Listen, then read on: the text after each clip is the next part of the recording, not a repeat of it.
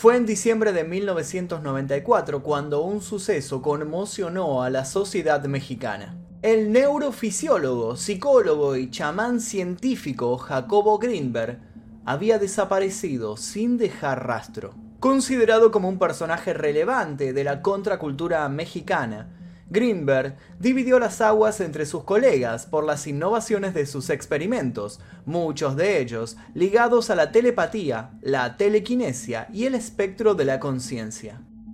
Pero, ¿qué tan lejos lo habían llevado estas investigaciones? ¿Fue acaso su osadía y su idea de que los límites no existen para el cerebro humano lo que lo terminó convirtiendo en un ser de interés para las altas esferas del poder. Sus postulados desafiantes y provocadores contra los paradigmas convencionales lo volvieron peligroso para algún sector. ¿Acaso se fue? ¿Lo obligaron a irse? ¿Lo secuestraron o se volvió él mismo su propio conejillo de indias? El día de hoy vamos a conocer todo sobre su misteriosa desaparición y también su enigmática vida. Pero antes de comenzar, permítame recordarles que ya comenzó en History la nueva temporada de Alienígenas Ancestrales. Les voy a dejar un tráiler para que no se lo pierdan. Durante años viajaste muy lejos en busca de evidencias. Esto tiene una conexión potencial con los extraterrestres. Llegó el momento de explorar aquí.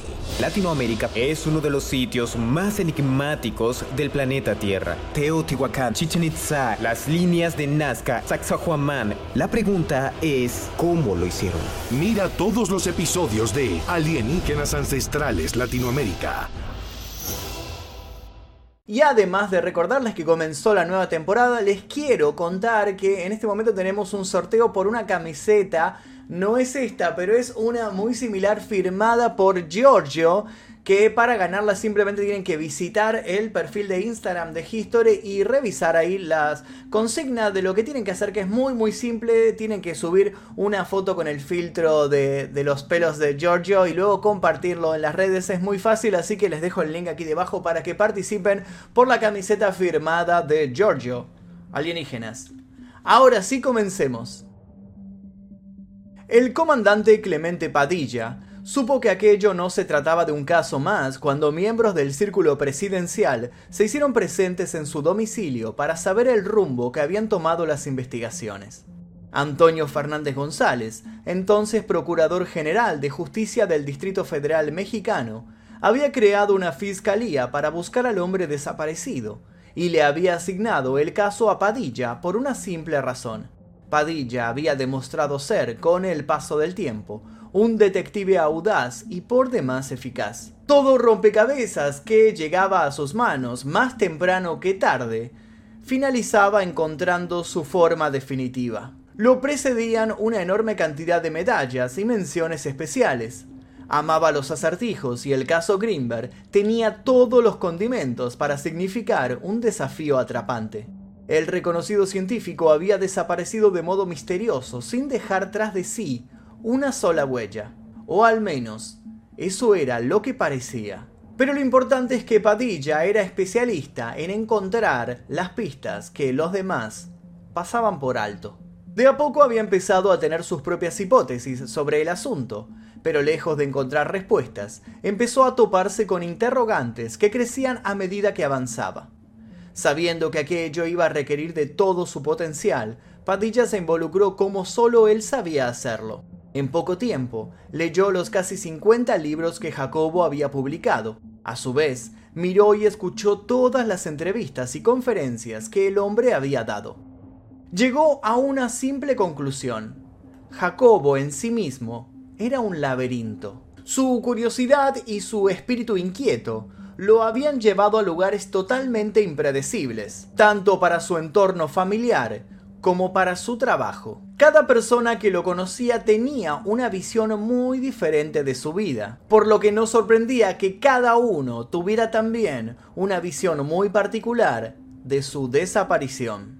Padilla siguió varias posibilidades. Pasó noches desvelado, llenó ceniceros de cigarros aplastados, no descartó ninguna puerta, pero cuando le exigieron que expusiera un veredicto, Padilla fue cauto. Pidió que le dieran unos días más, que estaba a punto de encontrarse algo grande.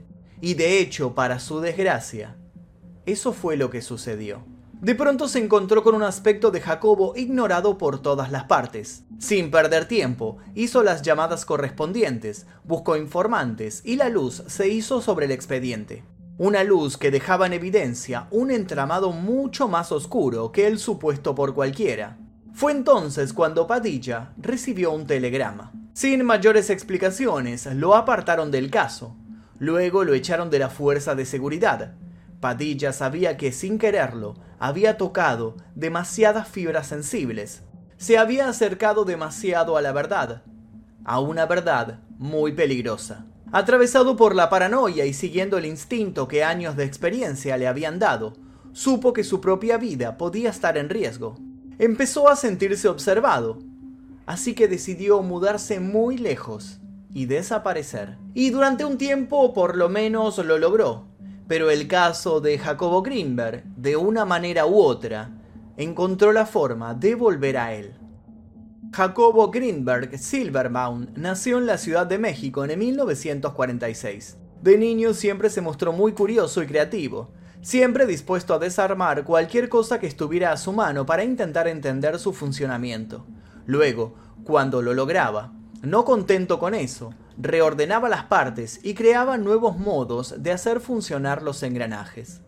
Así fue como a muy corta edad mutiló unos cuantos juguetes y pudo con sus partes armar una bomba que, según unos de sus hermanos, hizo que todo el jardín de la casa retumbara. Perfilaba como un pequeño feliz hasta que su madre enfermó de cáncer.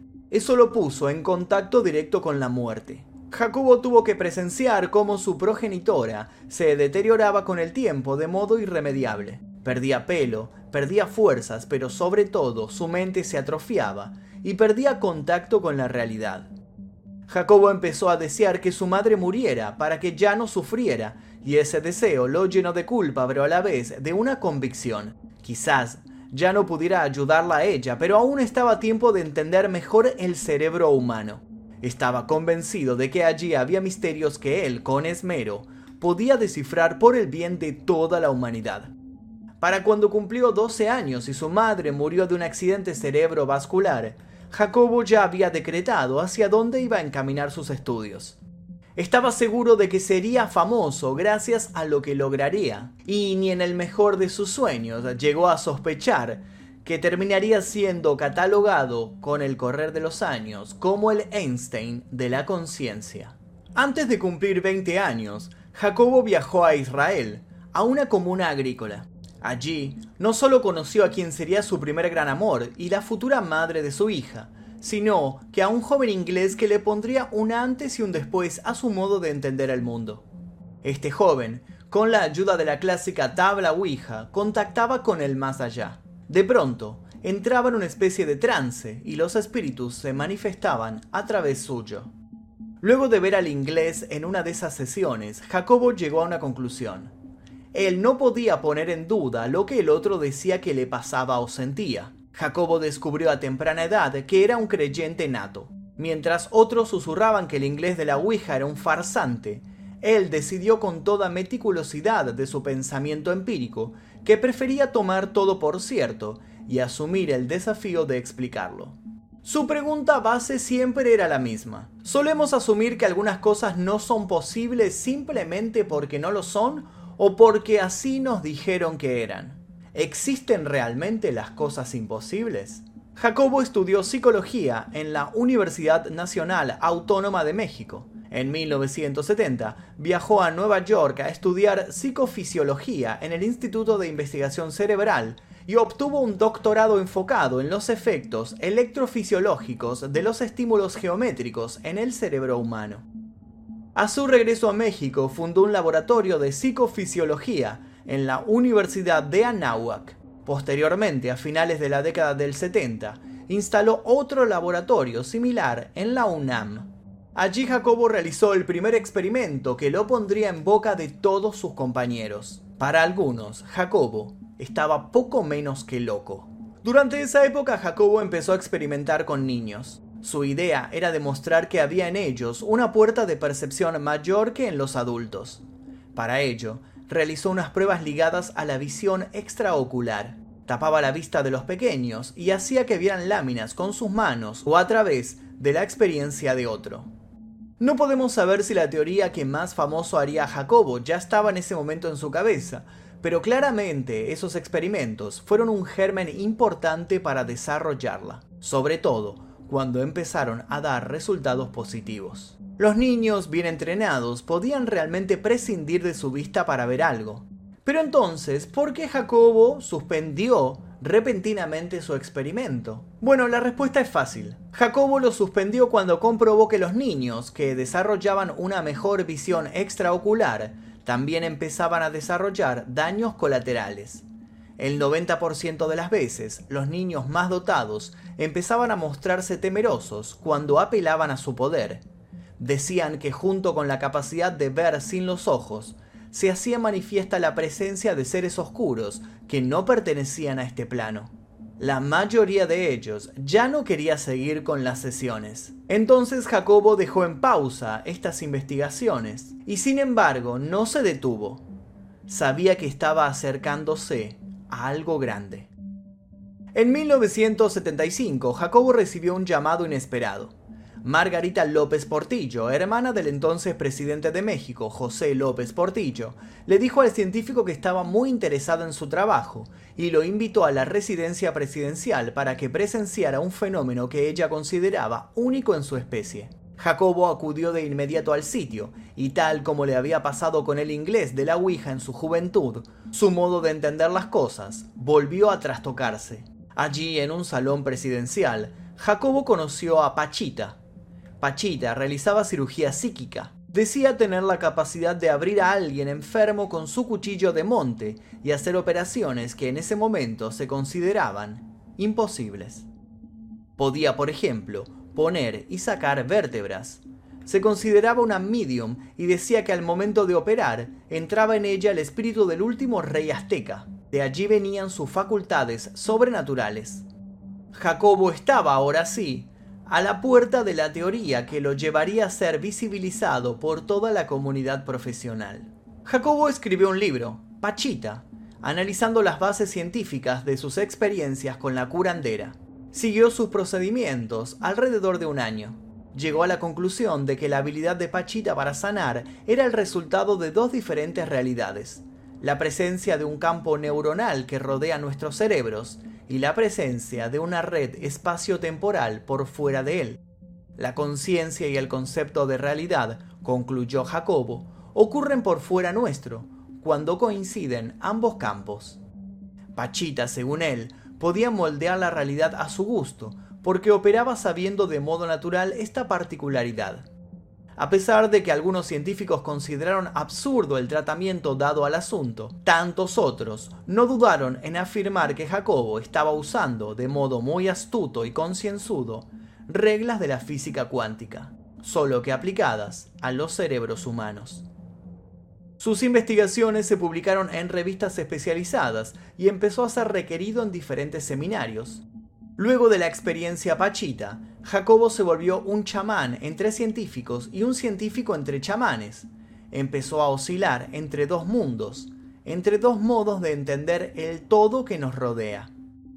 Por ese entonces ya posicionaba en el mapa de los psiconautas, y en ese momento fue cuando conoció a otro ser controversial, Castaneda, y las cosas no terminarían bien. Castaneda fue un antropólogo y escritor peruano naturalizado estadounidense autor de una serie de libros que describen su entrenamiento en un tipo particular de nahualismo tradicional mesoamericano, al cual él se refiere como una forma muy antigua y olvidada. Castaneda aseguraba haberse convertido en un chamán nahual tolteca. Cuando Castaneda y Jacobo se conocieron, crearon una rápida empatía. Ambos podían hablar profundamente de cosas que parecían abstractas. Para muchos, tanto Castaneda como Jacobo formaban parte de una misma corriente, una que pretendía erigir una idea alternativa a la de las ciencias, pero sin contradecirlas. Sin embargo, cuando Jacobo conoció un poco más los modos que Castaneda usaba para influir sobre sus seguidores, se sintió defraudado. Pasó de sentir admiración a verlo como un hombre repleto de ambición que estaba lejos de buscar una verdad. Según él, lo único que le interesaba a Castaneda era el poder. Se negó a colaborar y cerró la relación de un portazo. En 1987, Jacobo fundó el Instituto Nacional para el Estudio de la Conciencia, financiado por la UNAM y la CONACIT. Para ese momento ya estaba casado con su segunda mujer, Teresa, a la que había conocido en una conferencia. Había empezado a avanzar en su siguiente experimento, uno en el que quería comprobar cómo era posible transmitir el potencial cerebral de un individuo a otro. No solo de individuos que estuvieran sin hablar en una misma habitación, sino en individuos que estuvieran en diferentes partes del planeta. Básicamente, sus estudios estaban enfocados en demostrar cómo era posible conseguir telepatía genuina, partiendo de la base de que la conciencia era algo que se encontraba fuera del cerebro logró conseguir apoyo de muchas instituciones y hasta los más escépticos se mostraron interesados por ver en qué resultaba todo el asunto. Pero entonces, con todo ya puesto en marcha, Jacobo había desaparecido. Jacobo había comentado a sus conocidos el plan de hacer un retiro espiritual al Tíbet, cuando dejó de atender el teléfono y el día 12 de diciembre de 1994 no se presentó a una fiesta de cumpleaños que habían organizado en su honor, todos supusieron que finalmente había concretado sus objetivos. Todos menos su hija, que tuvo un mal presentimiento. Su padre era un hombre impulsivo, sí, pero era común que no le avisara de un viaje. Cuando comprobaron que no había registros de que Jacobo hubiera abandonado el país, las peores sospechas empezaron a materializarse. Y ahí es cuando el comandante Padilla entra en la historia. Cuando Padilla empezó a investigar, se topó con una primera pista por demás sospechosa. Teresa. La mujer de Jacobo se dio a la fuga apenas unos días después de que el hombre desapareciera. Por testimonios de familiares y amigos, Padilla supo que Teresa era una persona que decía tener poderes, que se mostraba llena de espiritualidad y mística, al menos hasta que afloraba su parte más oscura. Y es que Teresa sufría de arranques de ira que era incapaz de controlar. Padilla incluso empezó a notar en la mujer contradicciones injustificadas. Averiguó además que ella estaba en contacto con un tal Gerardo Morales Alonso, un hombre en apariencia inofensivo que la ayudaba con tareas domésticas y que trabajaba como velador en una escuela. Sin embargo, al profundizar sobre el sujeto, Padilla se encontró con alguien con un pasado lleno de tinieblas y una formación paramilitar, pero ¿quién era ese hombre? ¿Cuál era su relación con Teresa? ¿Y por qué Teresa había escapado justo después de la desaparición de su marido? Padilla descartó rápidamente un crimen pasional. ¿Cómo explicar sino que de la casa de Jacobo y de sus laboratorios habían desaparecido cuadernos y las computadoras en las que registraba el progreso de sus experimentos? Padilla supo enseguida que tras el enigma había algo organizado, premeditado. La hija de Jacobo, dedicada a la música, tenía una banda llamada Cielo y Tierra, con la que hacían constantes presentaciones televisivas. En una de esas presentaciones, desesperada, pidió al público que si alguien tenía información de su padre, por favor se comunicara con la policía. Padilla vio en esto un movimiento muy poco estratégico. Asumía que el teléfono de la estación se llenaría de falsos testimonios o testimonios incomprobables. Y así fue. Excepto por uno, un testimonio particular que pudieron comprobar que gozaba de una cierta veracidad. Testimonio que Padilla siguió y significó su expulsión inmediata del caso. Según este testimonio, Jacobo habría sido visto en Colorado, acompañado de Teresa y escoltado por personas misteriosas. Padilla descubrió que Jacobo solía viajar a ese sitio a menudo, aunque nunca se lo había dicho a sus más allegados solía viajar hacia allí para participar de reuniones secretas con otros científicos y con lo que se supone serían expertos del FBI y de la CIA. Padilla pudo anexar testimonios que comprobaban que en más de una ocasión organismos privados habían querido subvencionar investigaciones de Jacobo. Este, sin embargo, siempre los había rechazado uno a uno, alegando la necesidad de hacer las cosas de modo independiente. ¿Había acaso ofendido a alguien con aquella postura? Fue al conjeturar estas hipótesis que Padilla terminó relevado del caso y de la policía en general. todos lo consideraron un loco e incluso la familia de Greenberg lo trató de fabulador por sugerir que Jacobo podía estar siendo investigado por organismos de esas magnitudes. En 2017, sin embargo, el caso dio un vuelco. En enero de ese año se desclasificaron más de 930.000 documentos de la CIA, lo que equivale a más de 12 millones de páginas de información. En las mismas se encontraron menciones a Jacobo y sus trabajos. Efectivamente, la CIA lo había estado investigando al momento de su desaparición.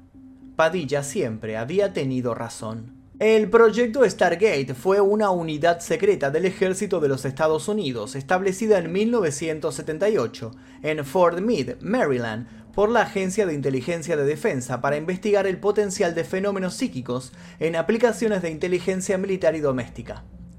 El trabajo del proyecto Stargate involucró principalmente la visualización remota, la supuesta capacidad de ver psíquicamente eventos, sitios o información desde una gran distancia. Los experimentos de Jacobo habrían sido investigados en el marco de proyectos como Stargate. Al día de la fecha Greenberg sigue desaparecido y muchos no pierden la esperanza de que tarde o temprano vuelva a aparecer. Los familiares de Jacobo sostienen que es imposible que el hombre se haya ido voluntariamente a trabajar a un proyecto secreto dejando a su hija. Si piensan que es una chance que la hija y su bienestar hayan sido usados como extorsión para obligarlo a hacer cosas que de otro modo no hubiera aceptado. A las vistas de que Jacobo fue un adelantado a su época, no es raro pensar que en este mismo momento esté tras experimentos destinados a cambiar el rumbo del mundo, tal como lo conocemos, o nuestro entendimiento de la realidad. Otros deducen que la National Aeronautics and Space Administration, más comúnmente conocida como la NASA, lo raptó y lo mantiene trabajando para ellos por su amplio conocimiento, debido a que presuntamente ya había colaborado con los servicios secretos de Estados Unidos en sus intentos por lograr un contacto espacial.